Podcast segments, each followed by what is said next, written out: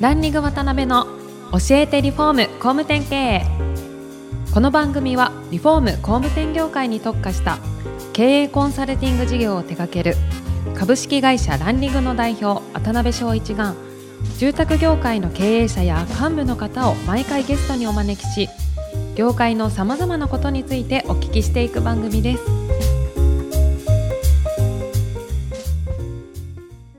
皆さんこんにちは。さあ今週も始まりました。ランリング渡辺の教えてリフォーム工務店経営。第141回目。アシスタントの牛久保です。パーソナリティの渡辺です。渡辺さん今週もよろしくお願いしよます。ろしくお願いします。近藤社長、今週もよろしくお願いします。はいお願いします。えー今回はですね、近藤社長の4回目ですので、会社としてのまあ今後のビジョンとかですね、あとは個人としての夢であったり、いろんなところをお聞きしたいんですけども、まあその成長のまあ一つの大きな要因である M&A のことについてちょっと初めにお聞きできたらなと思うんですが、うんそれこそあの相乗効果っていうのを求められて、いろんな会社さんっていうの M&A、これからもされていかれると思うんですが、うん御社としてのその M&A 先の基準とか、まあ、あんまりね、細かいところあれなんでしょうけど、そのあたりがあれば少しお聞きできたらなと思うんですが。そうですね。はい、あのーまあ、住宅不動産ってすごくそのビジネスが多岐にわたるはいわけですよね。うんで、自分たちが今まだやってないこともたくさんあるわけですね。はい。だからそのまあイメージとしては、なんかそのパズルのピースを埋めていくような形で、なるほど、なるほど。まあ、これがこういった機能が会社の中につけば、うん。もっとこんなことできるよねみたいな感じで、埋めてきたっていう感じなんですよね。うん。だからまあ今後も、まあそれはもちろん事業の機能的な部分もあるし、はい。エリア的な部分もあったりするんで、まあ、まだ出店してない我々が拠点を持ってないエリアに、うん。まあ、いい会社があれば今やってる既存の事業と同じでも M&A っていう考え方もあるかもしれないし。まあ、そんなことで、えーやってますね。なるほどね。うん。あとはあれですよね、その相乗効果っていう意味でいけば、うん。それこそ分かりやすく日本アクアさんとかはもう典型的だと思うんですが、それ以外に具体的に相乗効果が出てるそうですね。例みたいなのってありますかね？えー、と新潟にあるパパマルハウスっていう会社があるんですね、はいこれは注文住宅でうん。私たちの本業とまさにそのもののかあの事業なんですけどね、はい。まあ、価格帯はい。が従来の我々のヒノキ屋住宅とうん。比べて大体平均1棟あたりね5600万ちあ安いんですよ。なるほど、なるほど。ですからまあ我々から見ればセカンドブランドみたいなイメージで、ヒノキ屋では取れないお客う様んをパパマルで取ろうみたいなね、なるほど、なるほど。まあそういうその考え方もありますよね。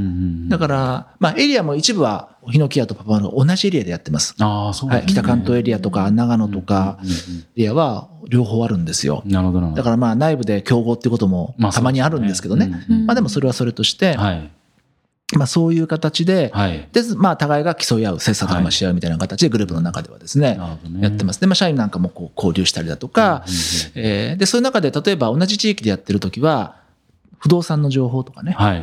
土地を仕入れるとかね、うんこういったことを一緒にやったりだとか、なるほどね。そんなこともやってますね。なるほどうね。んそしたらそういうターゲットごとにいろんなブランドが増えてくる可能性もあるっていうことまあ、ですよね。そんなたくさんはもうないかもしれませんけど、うんうんそうですね。そういう考え方の展開方法もあると思うんですよね。うんうんあとは機能をほ保管するっていう考え方もあるわけですよね。ありますね。なるほど、なうるほど。んだからまあ、例えば土地の仕入れなんていうのは、はい今我々まあ注文住宅系の会社も全部やってるんですけども、うん昔はそうじゃなかった。はい。で、不動分譲系の会社だけでやっていた。うんで、分譲系の会社で土地を仕入れて、はい。で、そこに、まあ、あー建売り住宅を作るときはその会社でやるんだけども、はい。売り立てにする場合は、注文系の会社にえーお客様を紹介してやるとかね、まあそういうその形での展開もありましたね。なるほどね。うん。で、そういう中で、どんどんこう、これからも成長されていかれると思うんですが、うん。今後の、まあ、起点というか、そのうん。ポイントとして、やっぱりこう、消費税の増税とか、うん。あとはそれこそオリンピックとか、いろんな起点がある中で、うん。おそらく大きな目線でね、いろいろ考えられてらっしゃると思うんですけど、そういうところに対してのなんか対策とか、うん。まあ逆にこう、はい。お考えとはい。はい。かっていうのがあれば、はい。あのーまあ、住宅はこれも中心であるし、はい。えーこれはこれでしっかり拡大していこうと思ってますけども、はい。やっぱりいつも考えているのは、住宅だけではなくて、はい。やはり次のしっかりとした収益の柱を育てて育てていこうと。なるほど。で、まあ、今一つは不動産事業があって、はい。でもう一つは断熱材事業があって、まあ、各々が利益ベースで10億円以上今出せるような状況になってきたのでまあ、ここもしっかりと、はい。おもっともっと安定させていこうと思ってますし、うん。また将来の、まあ、投資というんですかね、はい。い、う意味で、うん。まあ、新しい事業もいくつか今手掛けようとしていて、まあ、一つは海外展開ですかね。まあ、ベトナムに今、コンクリートの、プレキャストコンクリートのパネルを製造する会社を、まあ、合弁で今作ろうということで、うん。今準備を始めたんですけどね。また東南アジアっていうのはもうまさにこれからの市場であって、まあ、そこにうん私たちは持ってる技術を持っていって、はい。まあ、うまく展開できれば、まあ、向こうの住宅ビジネスにもしっかりやっていけるかなっていうちょっと思いで今、まずは始めましょうと。なるほど。なそれから、まあ、不動産ビジネスで今、これからちょっと力を入れると思ってるのは、はい。まあ、ホテル事業なんですよね。なるほ。どなるほどで、まあ、住宅っていうのは、いわゆる、えーまあ、日本人相手のビジネスですけども、はい。まあ、ホテルというのは、これからどんどんどんどん増えてくる外国人えーをターゲットにしたビジネスとはい。いうことで、まあ、ちょっとまた目線が違いますが、うん。まあ、不動産ビジネスというのは非常に幅が広くて、ね。まあ、今までも、えーいろんな一棟もののマンションとか、オフィスビルなんかを売ったり買ったりっていう事業もやってましたので、はい。まあ、その延長線上で今度はホテルっていうね、そういったものをまあ取り扱っていこうということで、うんまあ、オペレーションは外注ですけども、はい。まあ、物件オーナーとしていろいろ今後マネジメントしていこうと。はい。まあそんなことで、まあ、住宅からまあ不動産っていうところからまたその幅がこうどんどんどん広がってきてるようなね、そんなイメージですかね。なるほどね、うん。まあ、そういうふうに高く経営していくことで、まあ、しっかりこうそういう世の中の変化に対応していかれる。そうですね。柔軟性を持とうっていうところなんですかね。あとはあれですよね、その、今までそれこそ御社が伸びてこられたものを、うん。それこそ法人に対して提供されるようなお仕事な、うん。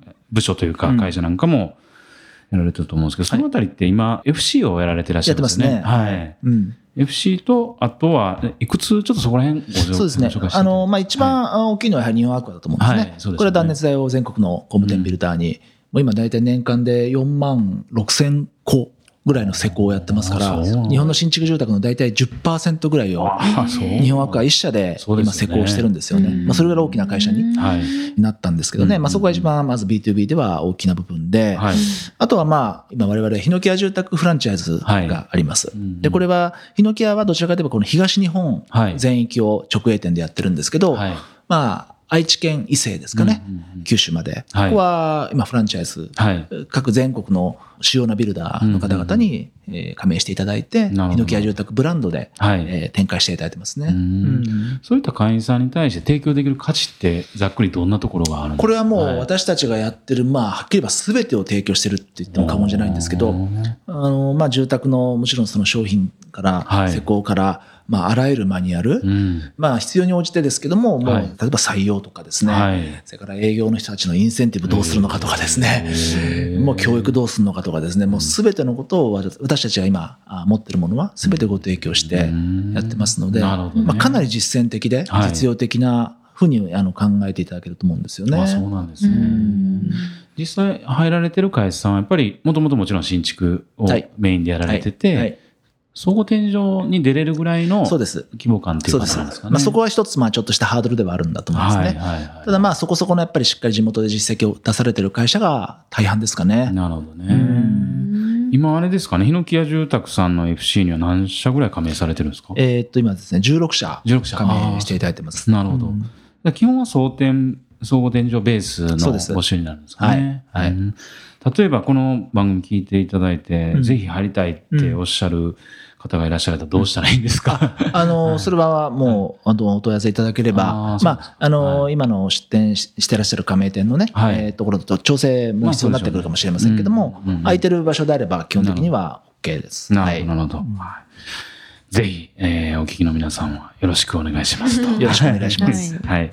で、あの、今後、この社長のですね、うん。まあ、個人的なところでも全然結構なんですけど、うんまあ、夢であったり、ビジョンみたいなところがあれば、最後ですね、うんお聞きできたらなと思うんですが、はい。あの、まあ、前回ですかね、お話ししたんですが、はいまあ、絶空調という本当にいい商品ができて、はい。あの、本当にこれが僕は日本人に必要なものだっていうふうに、本当に心の底から思ってます。のでね、夢というか、はいやっぱりこの絶空調をとにかく普及させていきたい。うんそして、まあ、こういったものがもう日本の家には当たり前なんだと。はい。まあ、日本の家のスタンダードに、うんえーしていきたいという思いがすごく強くありますね。ですから、あの、まあ、私たちだけの力で、うんえーそれをこう一気にやるっていうのはなかなか大変なので、はい。あのーまあ、今おかげさまでその日本アクアのお客様って全国にいらっしゃいます。多分、はいあの、このラジオを聞いていただいている方も日本ワークはたくさん使っていただいていると思うんですけどね。はい。まあ、そういった皆さんうんに、この絶空調をシステム外販していこうと。来年から計画してるんですけどね。なるほど。そういう皆さんと一緒になってうん、この絶空調という仕組みをね、まあ、日本の上のスタンダードになれるようにやっていくっていうのが私の夢ですかね。なるほどね。なそうですね。うん僕みたいに寒16度に設定してね、しなきゃいけない家を、は16寒い。あの減らしたいなというところですね。ははいい、ありがとうございます。どうですか？あの4回にわたって、はい志功さん。そうですね、はい。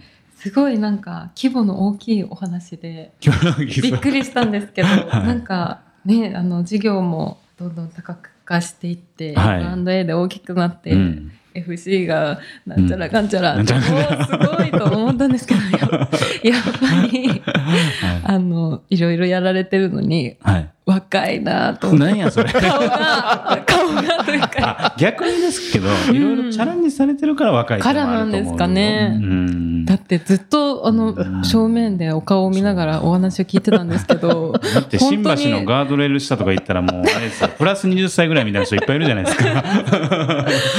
本当シワがなくてびっくりしました。はい。あの、全く閉まってないですけど。はい。すみません。4回にわたって、本当、はいこの社長ありがとうございます。ありがとうございましたありがとうございました。はい。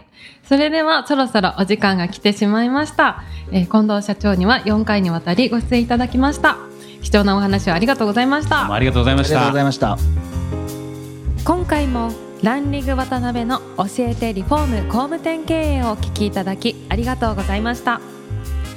番組では渡辺や住宅業界の経営者幹部の方へのご質問を募集しています。ウェブサイトランリグにあるお問い合わせフォームよりお申し込みください。お待ちしています。